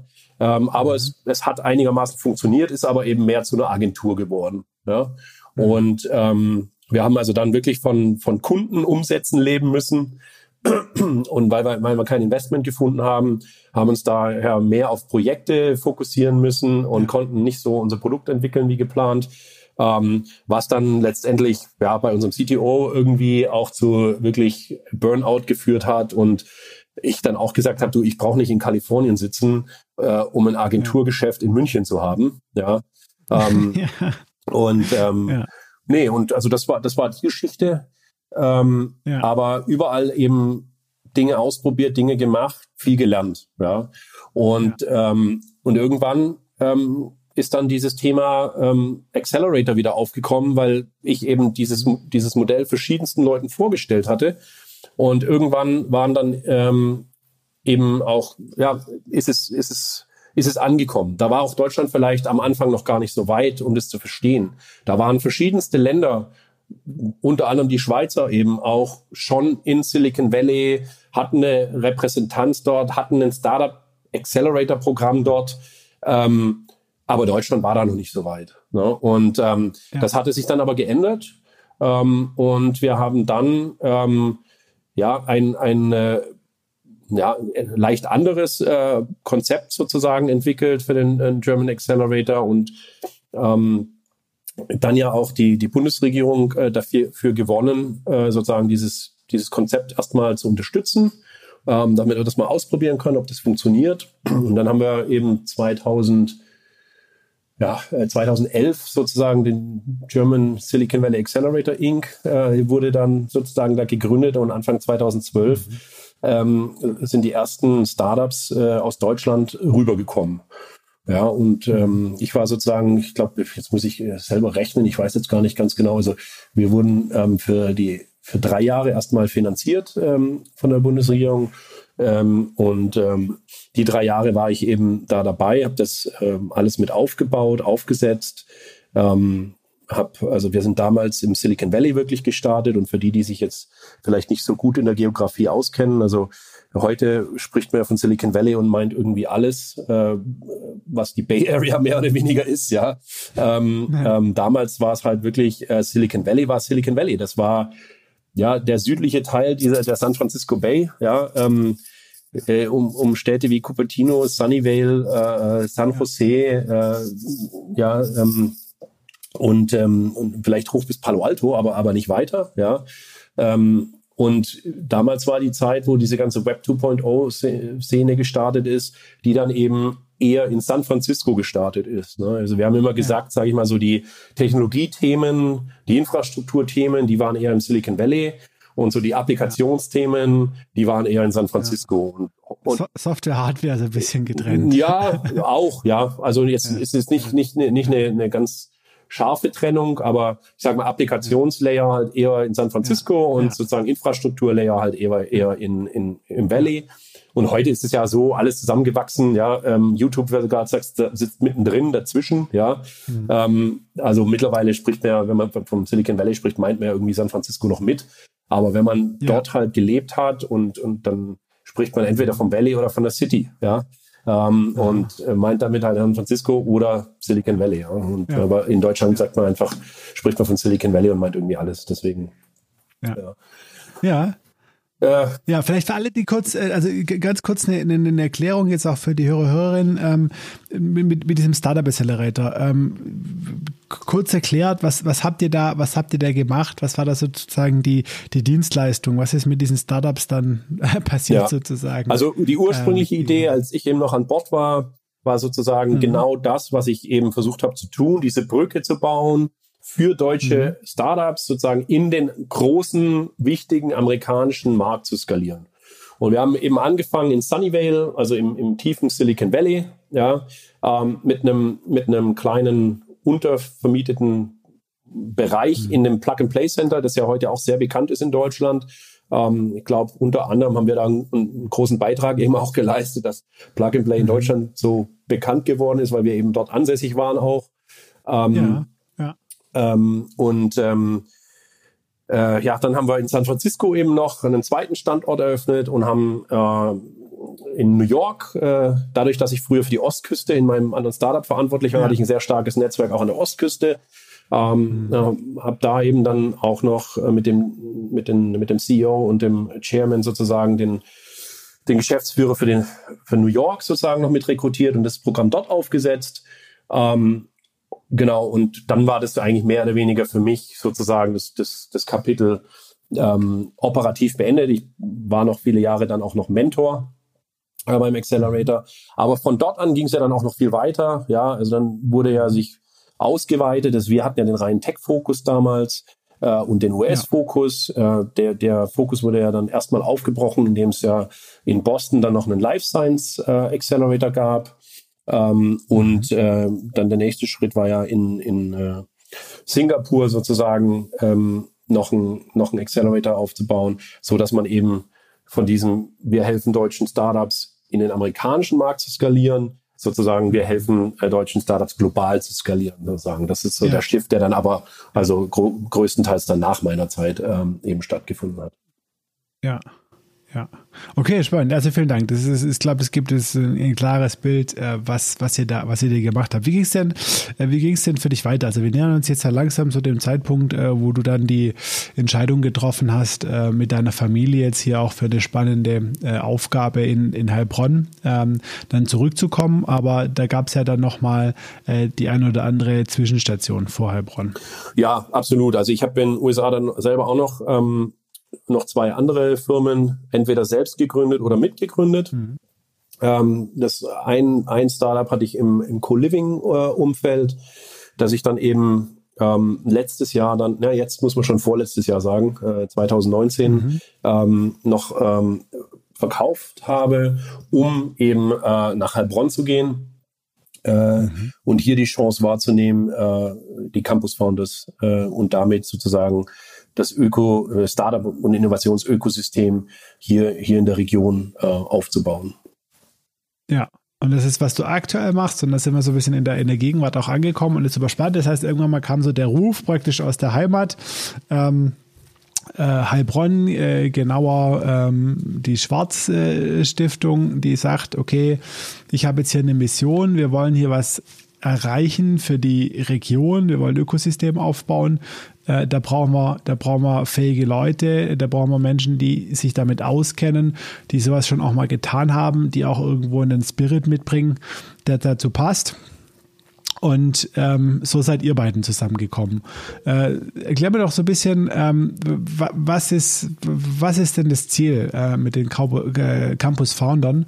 Ähm, was ist so deine, deine Mission und was, ja, was hat dich da jetzt so gekickt? Ich meine, das ist ja eine Geschichte, also man zieht nicht eben kurz um. Ich habe zwei kleine Kinder, die sind in der Schule. Äh, die Frau, also das ist ja nicht mal eben kurz, ich wechsle den Job. Das ist, ich wechsle mein Leben. Ja, absolut. das ist absolut richtig. Ja. Und also ich muss ganz ehrlich zugeben, das stand auch nicht auf der Agenda. Ja, also ähm, mhm. Deutschland grundsätzlich stand nicht auf der Agenda. Also ähm, wie ja. gesagt, ich war da tief integriert äh, mit Freundeskreis, Kinder in der Schule und Freundeskreisen und ähm, und so weiter und so fort. Ähm, was aber, was aber dann eben passiert war, ist, dass ich eben ähm, das Glück hatte, äh, da mal der, der Dieter Schwarz Stiftung vorgestellt zu werden und eingeladen wurde, eben mal nach Heilbronn zu kommen. Ich muss zugeben, ich bin nicht, ich bin eine Stunde weit, äh, Stunde weg von Heilbronn aufgewachsen. Ich kenne natürlich Heilbronn als Name und, und, und Stadt oder sowas, aber ich war eigentlich nie vorher dort. Ja, ähm, und ähm, ja, und äh, habe aber diese, diese, die Einladung sehr gerne angenommen und habe mir angeguckt, was hier so passiert im Moment ähm, und ähm, was auch noch passieren soll. Äh, und äh, ja, muss sagen, bin eigentlich von, von meinem ersten Trip hierher äh, eigentlich äh, also wirklich total inspiriert, muss ich sagen, wieder in den Flieger gestiegen, zurück nach Kalifornien. Mhm. Ähm, und, äh, und habe eigentlich gedacht, so, wow, ähm, ja, unglaublich, äh, welche Dynamik äh, dort herrscht, unglaublich, ähm, was dort alles passiert, wie dort in die Zukunft investiert wird ähm, mhm. und ähm, wie sich diese, diese Stadt oder beziehungsweise diese ganze ähm, Region transformiert im Moment äh, von, von sage ich mal, einer Industriestadt der es wirtschaftlich sehr gut geht, äh, in, in eine Wissensstadt. Ja, fand ich wahnsinnig spannend. Ähm, um, und auch zu sehen, so, dass dieses Thema ähm, Entrepreneurship eigentlich ja, in der Vergangenheit mal eine große Rolle gespielt hat. Deswegen ist das so eine starke Region. Deswegen gibt es dort so viele tolle und innovative Unternehmen, so diese, diesen, diese ganzen Hidden Champions und diese Weltmarktführer in ihren Nischen, die, die sitzen eben auch hier so in der Region, was ich total spannend finde, ja. Äh, aber dieser, diese, dieses, dieser Unternehmergeist, der ist irgendwo verloren gegangen gewesen. Und, mhm. und das hat mich so ein bisschen beschäftigt eben ähm, auf dem Rückflug nach Kalifornien, ja, wo ich sagte, hey, also das hört sich ja echt, ist ja echt, echt spannend, was da passiert und ist eine riesen Herausforderung und irgendwie, ich, ich mag halt irgendwie Herausforderungen auch, ja. ja. Und, ähm, und ähm, ja, also so, dass ich mich damit beschäftigt habe und wie gesagt, ich hatte über die Jahre hin immer mal wieder die Möglichkeit, irgendwas in Deutschland zu tun und auch mal einen Accelerator aufzubauen oder solche Sachen, aber habe mich nie dazu entscheiden können. Ja, also und ähm, und ja, diese, diese erst, dieses erste Gespräch mit der Dieter Schwarz Stiftung und, und, und dem ersten Verständnis dieser Vision, was da so alles passieren soll, fand ich, fand ich wahnsinnig inspirierend und, und spannend. Und ja, ich bin zurückgeflogen und äh, mit, meiner, mit meiner Frau gesprochen, gesagt, du, also wie gesagt, ich habe immer gesagt, äh, ich gehe nicht einfach nach Deutschland, ähm, aber wenn es einen Grund gibt zu gehen, bin ich dabei. Also ich habe mich nie davor verschlossen. Ja. Ähm, und für mich war halt äh, der Grund, entweder meine Familie oder so braucht mich, ja, ähm, ja. oder es gibt wirklich eine ganz spannende Chance, ähm, was wirklich zu bewegen in Deutschland, oder? Ja? Mhm. Und ähm, ja, und für mich war das jetzt das Zweite eben, ja. Und ähm, mhm. das habe ich meiner Frau erzählt und wie gesagt, meine Frau war ja eigentlich nach Deutschland gezogen, äh, zu mir gezogen, nach München damals, um in Deutschland zu leben. Und äh, die, das war ja sowieso ihr, ihr Traum gewesen oder ihr ja. Wunsch gewesen und der, der ja. ja. bisher eigentlich sich dann nicht so wirklich verwirklicht hatte, da wir kurz danach ja. dann nach Kalifornien gezogen waren. Und äh, insofern ähm, war sie da ganz offen dafür. Ja. Und ähm, ja, als es dann gut Heilbronn hieß, jetzt ähm, wie es manchmal so ist, fügen sich dann Dinge. Ja, also ähm, sie hat eben auch Familie in Deutschland und wie es manchmal so ist, äh, Cousin, Cousine in Heilbronn, ja und äh, und und Tante im Vorort von Heilbronn, ähm, ja. so dass irgendwie diese Stadt für sie eigentlich perfekt war auch, ja, ähm, ja. und ähm, ja, und so war das eigentlich eine relativ leichte Entscheidung. Die Kinder sind auch noch in einem Alter, wo man sagt, da, ja, da muss man noch nicht sich zu Tode diskutieren, sondern die sind noch jung genug, damit sie auch solche Dinge mitmachen. Ja, und insofern war das gar keine lange, schwere Entscheidung.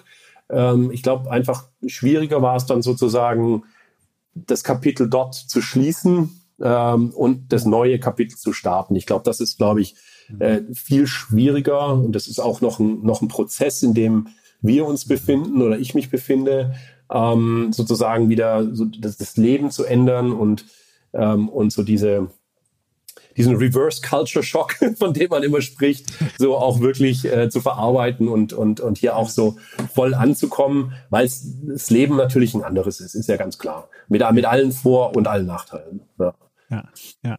ja.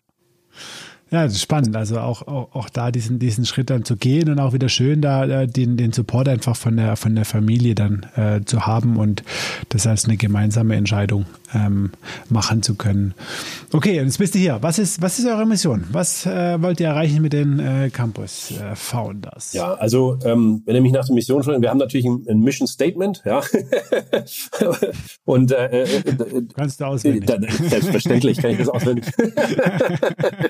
ja, also äh, ja, nee, das, das lautet, also wir bilden werteorientiert die nächste Generation von verantwortungsvollen Gründerinnen und Innovatorinnen aus. Das ist also unser, unser Mission Statement und ähm, ja, ähm, das, das wollen wir hier eben tun. Wir, wir sind eine gemeinnützige ähm, Organisation, die von der Dieter Schwarz Stiftung gefördert wird, ähm, sind da aber eben als gemeinnützige Organisation oder gemeinnütziges Unternehmen, also auch, auch äh, ganz äh, eigenständig äh, oder selbstständig sozusagen, verstehen uns ähm, als Mindset-Schmiede. Ich glaube, das ist so ein bisschen das Ding, was ich eben auch mitbringe aus Kalifornien. Ähm, dieses andere Mindset, also was mir auch früher gefehlt hat, ja, dass ich eben nicht groß genug gedacht habe, dass ich keinen Mentor hatte, der gesagt hat, hey, mit deinem ersten Textilveredelungs-Startup sozusagen, Hast ja. du schon mal vom Internet, kann, kann, man das nicht skalieren? Ja, da, da gab es dann ja. einen Lukas Gadowski, der dann äh, Spreadshirt gegründet hat Spreadshirt und das Ding, äh, ja, und das, hättest du sein das können. hätte ich sein können, ja. Aber, aber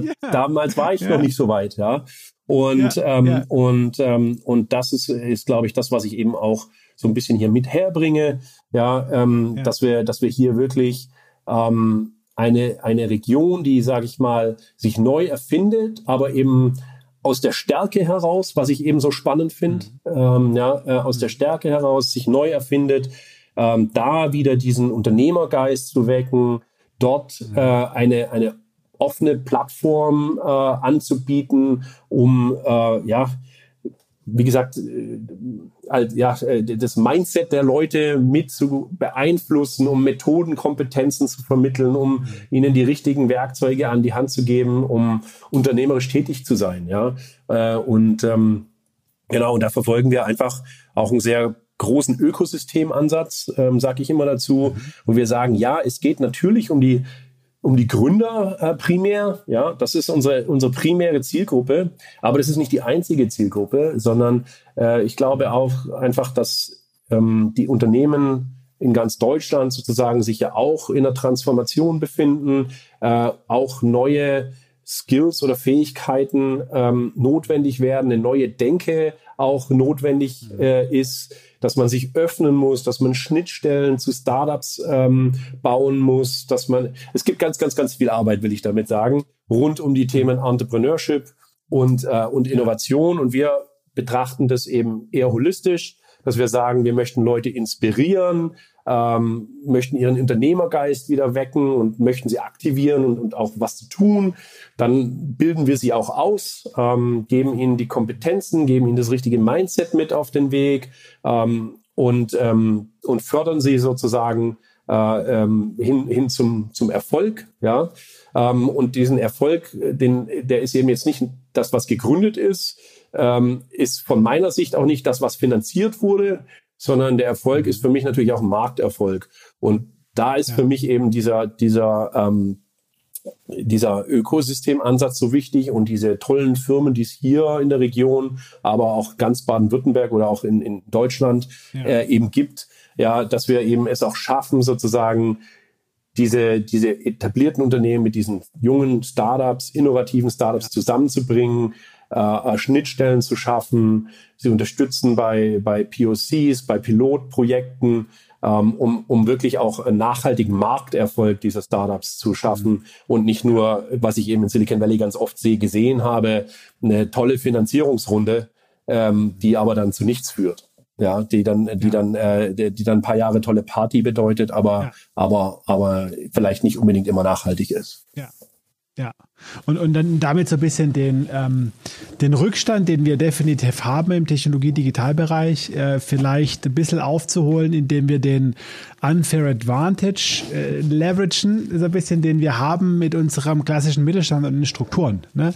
Weil das sind ja Themen, ich meine, wir brauchen jetzt hier, also Vergleiche sind immer schwierig, aber ähm, diese Strukturen, ähm, die gibt es halt so nirgends auf der Welt und auch nicht im Silicon Valley. Und ich denke, ja, glaube ich auch persönlich dran, wenn wir es eben schaffen, das Neue mit dem Bestehenden, mit dem Alten zu verbinden, dann ähm, haben wir haben wir auch auf, auf, auf Mittelfrist und lange Sicht äh, wieder wieder mehr Chancen, äh, auch in der, in der Digitalökonomie äh, wettbewerbsfähig zu sein.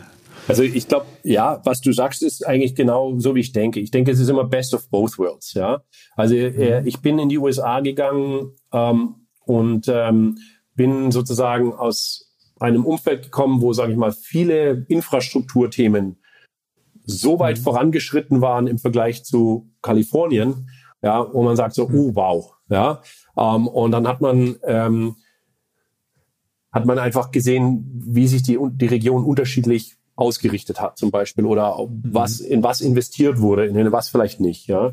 Ähm, mhm. Aber jetzt sage ich mal, jetzt bin ich zurückgekommen ähm, und muss halt auch feststellen, naja, also hat sich so ein bisschen gewandelt, ja, also äh, infrastrukturtechnisch irgendwie, ja, klar, also im Silicon Valley fährt ehrlich gesagt immer noch eine, eine Diesellokomotive, ja.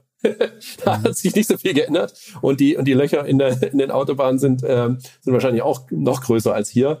Aber es gibt halt mhm. einfach, äh, äh, es hat sich anders entwickelt, sage ich mal so. Das meine ich auch so ein bisschen mit Reverse Culture Shock. so, ja. ja und ja, bei vielen ja, Dingen, sage ich mal, hat, hat, sich, hat sich Kalifornien, Silicon Valley natürlich deutlich schneller entwickelt ähm, als wir hier. Nichtsdestotrotz bin ich eben niemand, der irgendwann mal gesagt hat, hey, Silicon Valley, das ist es. Sondern ähm, ich bin immer äh, auch irgendwie ehrlich zu mir selber gewesen und, und zu meinen Wurzeln, ja, und habe eigentlich immer versucht, und das war auch diese die Idee des German Accelerators, ja, habe immer versucht, das Best of both worlds. Ja, es gibt einfach ja. Dinge, die sind dort besser, die funktionieren dort besser. Ähm, mhm. Und ja, und die Einstellung und was man denkt, was möglich ist und so weiter, das sind so ein paar so Punkte, ja. Auf der anderen mhm. Seite gibt's hier ganz viel, viel mehr Substanz und ganz andere Stärken, die wir hier haben. Und von, von schon immer ist eigentlich mein, also schon immer, ich baue diese Brücke ja eben schon sehr lange, ja. Und der, der Ansatz war eigentlich immer zu schauen, dass wir Best of Both Worlds schaffen. Und Best mhm. of Both Worlds kann heißen Kalifornien, äh, äh, Deutschland, kann aber eben auch heißen Startup, Mittelstand oder also äh, Konzern, ja. Also diese mhm. Brücke mhm. zwischen den Welten ähm, auf verschiedenen Ebenen, geografisch, äh, aber dann eben auch unternehmenstechnisch.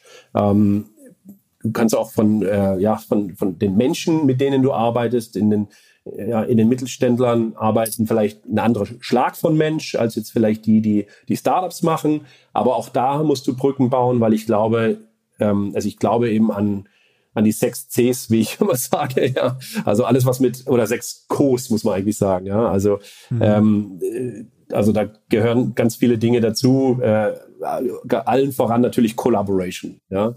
Also ich glaube mhm. an Community, ich glaube an äh, ähm, Co-Creation, Co-Innovation, äh, Competition und auch Co-Opetition, ja. Aber eben das Wichtigste ist, ist eben auch diese Collaboration.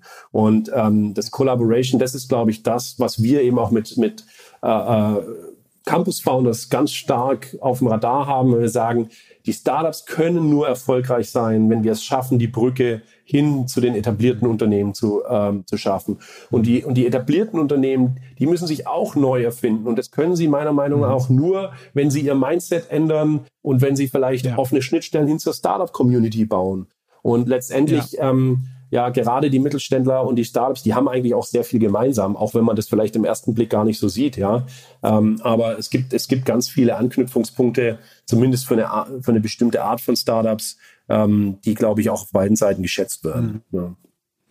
100 Prozent. Okay, das ist eine sehr, sehr spannende Mission. Da wünsche ich dir auf jeden Fall hier aus Stuttgart äh, sehr viel Erfolg äh, und supporte natürlich gerne, wo ich kann. Lass uns so äh, zum Abschluss ähm, nochmal so ein bisschen mehr ähm, den Scheinwerfer auf den Menschen äh, Oliver Hanisch äh, werfen und äh, so ein bisschen zu verstehen, ähm, wie sieht denn, so, so ein typischer äh, Tag für dich aus? Ähm, hast du da bestimmte Routinen? Was machst du? Wie strukturierst du dich, deine Arbeit?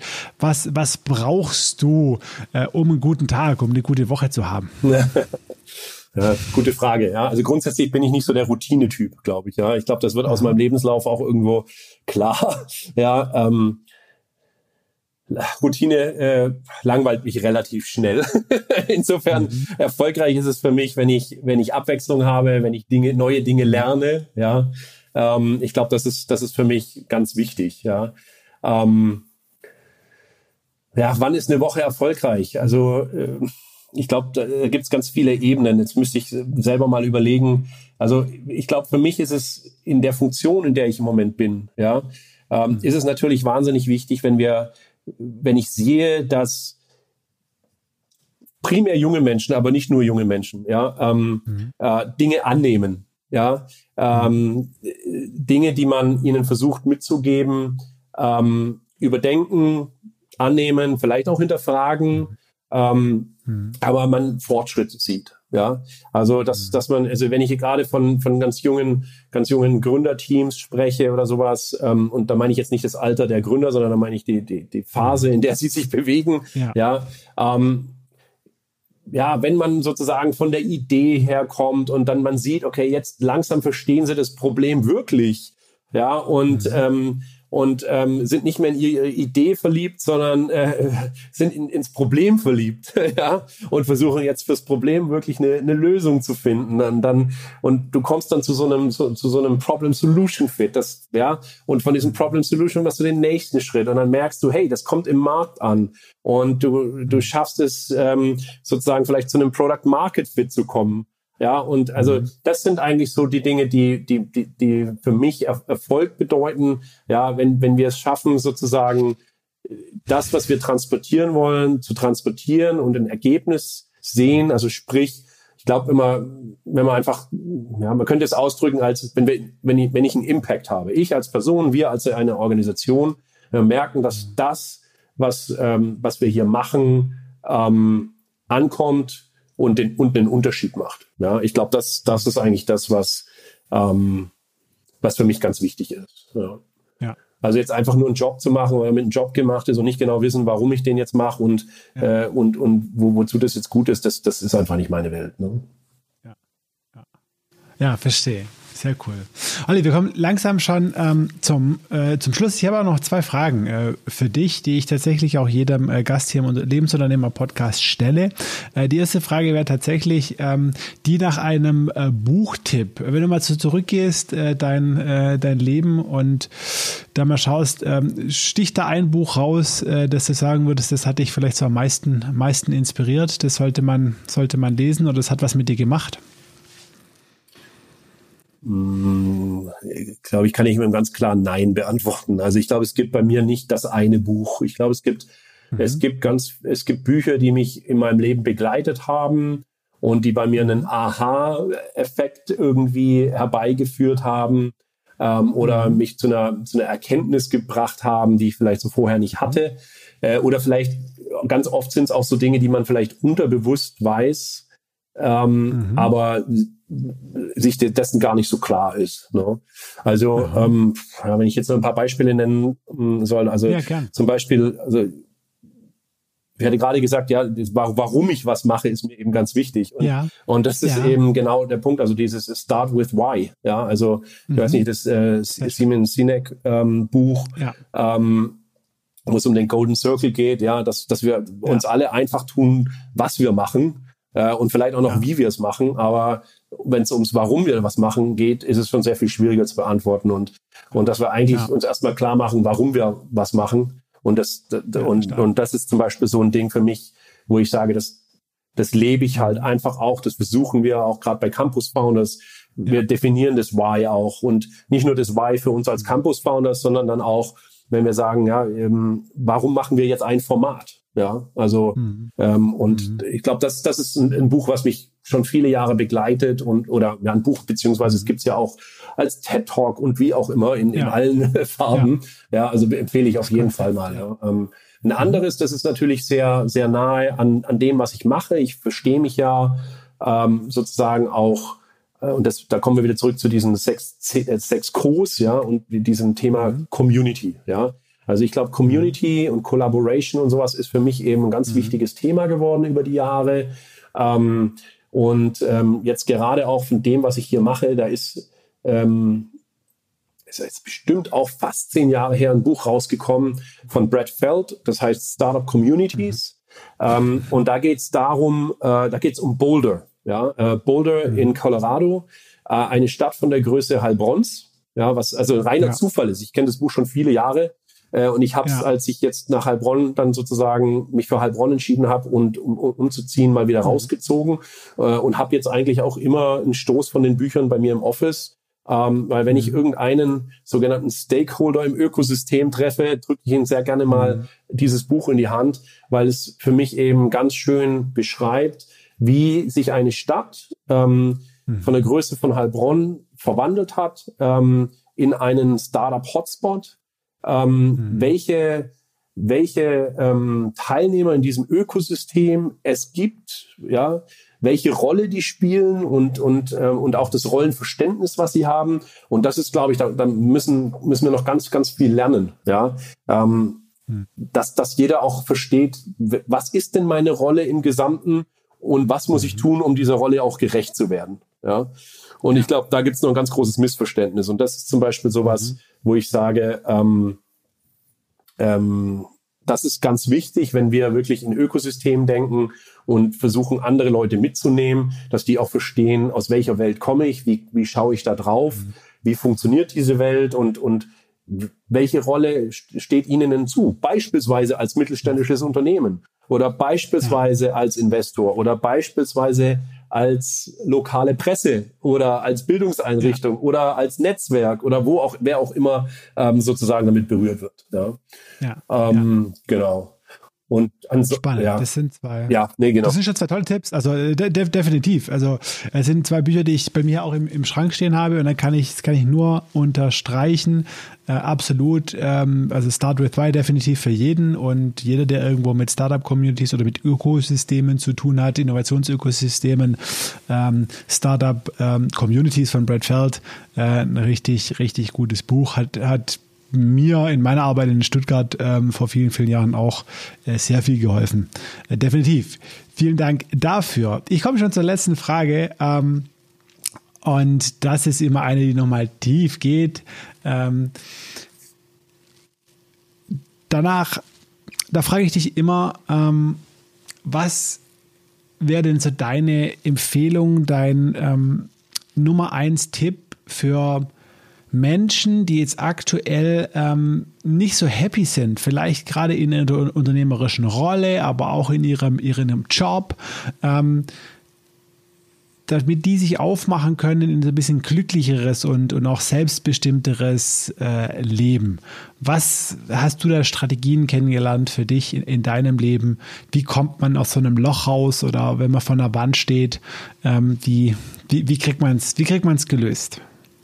Ja, ähm, wow, ist wirklich, ist wirklich eine schwierige Frage. Aber also, was ich sagen will, mh, mm, ich stand vor diesem Loch schon oft.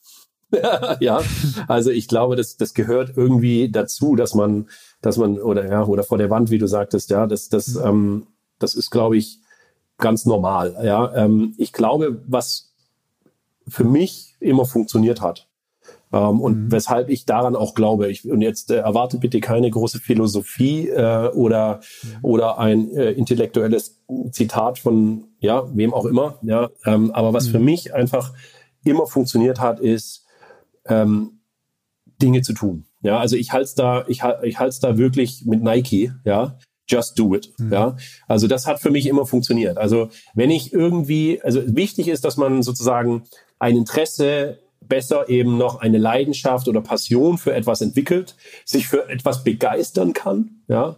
Und wie du vielleicht merkst, ich bin für Campus Founders und die Region Heilbronn-Franken hier total begeistert, ja, und möchte ja wirklich ganz viel bewegen, auch wenn ich jetzt nicht hier geboren bin oder, oder hier aufgewachsen bin. Ja, aber ich begeistere mich dafür, hab da, kann da eine Leidenschaft für entwickeln, kann da eine Vision für entwickeln ähm, und habe dann einfach entschieden, hey, weißt du was, ja, ich habe ein Startup noch in, in Kalifornien, ähm, aber das habe ich jetzt schon sechs Jahre oder sieben Jahre. Ähm, vielleicht wird es Zeit für was Neues. Und das hört sich spannend an, da habe ich Lust drauf. Und lass doch einfach machen. ja, also wirklich Dinge einfach mal zu tun, ja, ähm, und äh, vielleicht eben nicht alles hundertmal überdenken. Und und 200 Gründe zu finden, warum es nicht funktioniert, ja, sondern sich auf Dinge einlassen, ähm, gerne auch einfach mal naiv an Dinge herangehen. Naiv ist vielleicht ein bisschen negativ belastet. Ich für mich überhaupt nicht. Ja, weil mhm. nur wenn ich naiv an Dinge herangehe, finde ich, äh, finde ich Lösungen, ähm, mache ich Dinge anders als die, die sich total gut auskennen. Ja, und nur so schaffe ich es auch sozusagen innovativ zu sein teilweise. Ja, und insofern ist meine Erfahrung, dass ich es eher bereut habe in meinem Leben, wenn ich Dinge nicht getan habe, als wenn ich Dinge, als wenn ich mich für Dinge entschieden habe oder Dinge einfach gemacht habe, auch wenn sie ganz oft eben gar nicht funktioniert haben. Ja, aber zumindest mhm. weiß ich, sie funktionieren nicht und, und schleppt nicht mhm. diesen Gedanken immer mit mir rum. Hätte ich es mal ausprobiert, vielleicht hätte es ja funktioniert. Ja. Und insofern, mhm. ähm, ja, wie gesagt, bin ich jemand, der, der sagt, also wenn man nicht zufrieden ist, rausfinden, woran es liegt, ja, und mhm. ähm, zu schauen, was, wofür schlägt das Herz, ja, wofür kann man sich begeistern, wo hat man eine Leidenschaft, ähm, und dann eben das ganze Ding nicht äh, in, in, im Englischen sagt man over-engineer, ja, also ich weiß gar nicht, wie man da jetzt im, im Deutschen dafür sagen würde, aber eben nicht bis ins letzte äh, Ding zu durchdenken, zu durchplanen, äh, zu organisieren, ja. sondern sich schnell sein, sich darauf einlassen, Dinge auszuprobieren, iterativ ranzugehen, zu lernen, lernen, lernen. Ich glaube, das ist irgendwas, was, was für mich einfach auch immer ganz spannend ist, wenn ich neue Dinge äh, ähm, erfahre. Ja, und dann vielleicht als letztes, und das ist eben auch noch so ein bisschen ähm, aus meiner Geschichte heraus, dass ich viel zu lange gebraucht habe in meinem Leben, um wirklich groß zu denken. Ja, also mhm. wer, wenn ich, wenn, wenn ich einen, einen guten Mentor gehabt hätte ähm, oder sowas wie Campus Founders gehabt hätte damals, ähm, als ich mhm. mein, mein Textil-Startup gegründet hatte, ähm, und der, äh, diese Person gesagt hätte, hey, sag mal, hast du schon mal drüber nachgedacht? Da gibt es jetzt was wie Internet und ja, das ganz anders daran herangegangen wäre, mhm. äh, als ich es bin. Ich glaube, das wäre noch so ein Ding, dass man einfach auch groß denkt und sich Mhm. und, und nicht Angst davor hat. Ja, ich sag immer in, in, in Kalifornien, die Leute, die kochen alle auch nur mit Wasser. Und wenn man dort war, weiß mhm. man das. Ja, ähm, es geht gar nicht, es geht gar nicht ähm, darum, dass, äh, dass man der, der Genius unbedingt bei manchen Dingen sein muss, ja, sondern es geht ganz oft einfach darum, mal los, was loszutreten, was auszuprobieren, weil was, was, was mich mein Leben gelehrt hat, ist, dass die Dinge eh immer anders kommen, als man plant. Ja. Und, ja. Ähm, und ganz, ganz oft eben positive Änderungen. Ja. Also jede, mhm. jede Startup-Idee ähm, ist letztendlich nicht das Startup, mit dem man gestartet hat, ja, sondern macht was ganz anderes, ja, früher oder später. Ja. Und deswegen ist es, ja. glaube ich, einfach nur wichtig, mal den ersten Schritt zu machen, zu starten äh, und dann und dann offen zu sein, zu lernen, uns anzupassen. Aber wenn man eben nicht startet, verpasst man auch Chancen, die sich daraus ergeben. Also ich glaube, das ist so ein bisschen das, das, das Mantra, nach dem ich auch so ein bisschen lebe. Spannend. Vielen, vielen Dank für diese tollen Impulse. Ähm, ich möchte mich bei dir ganz herzlich für dieses tolle Gespräch äh, bedanken und den Lebensweg, den du mit uns geteilt hast, deinen Lebensweg. Ich wünsche dir ganz persönlich für dich und deine Familie, aber auch für deine tolle Mission mit den Campus-Foundern alles, alles Gute. Ja, herzlichen Dank auch von meiner Seite. Hat äh, viel Spaß gemacht, hat mich gefreut, äh, auch mal wieder mit dir zu quatschen. Müssen wir öfters machen. Und ja, äh, ich freue mich auch, wenn es Feedback gibt. Ich freue mich auch, wenn es Interesse gibt, äh, weiter zu sprechen. Ja, ob das jetzt, äh, ich weiß gar nicht, wo deine Hörerschaft sitzt, ähm, aber auch wenn sie nicht in Heilbronn sitzt, äh, freue ich mich, äh, wenn es zu einem Austausch kommt, auf jeden Fall. Genau, wir packen alle Kontaktdaten und Kontaktmöglichkeiten in die Shownotes. Meldet euch bei Olli. Und man sagt so, Olli, vielen, vielen Dank. Bis bald. Der Lebensunternehmer-Podcast. Der Podcast für dein glückliches und selbstbestimmtes Leben. Mit Johannes Ellenberg.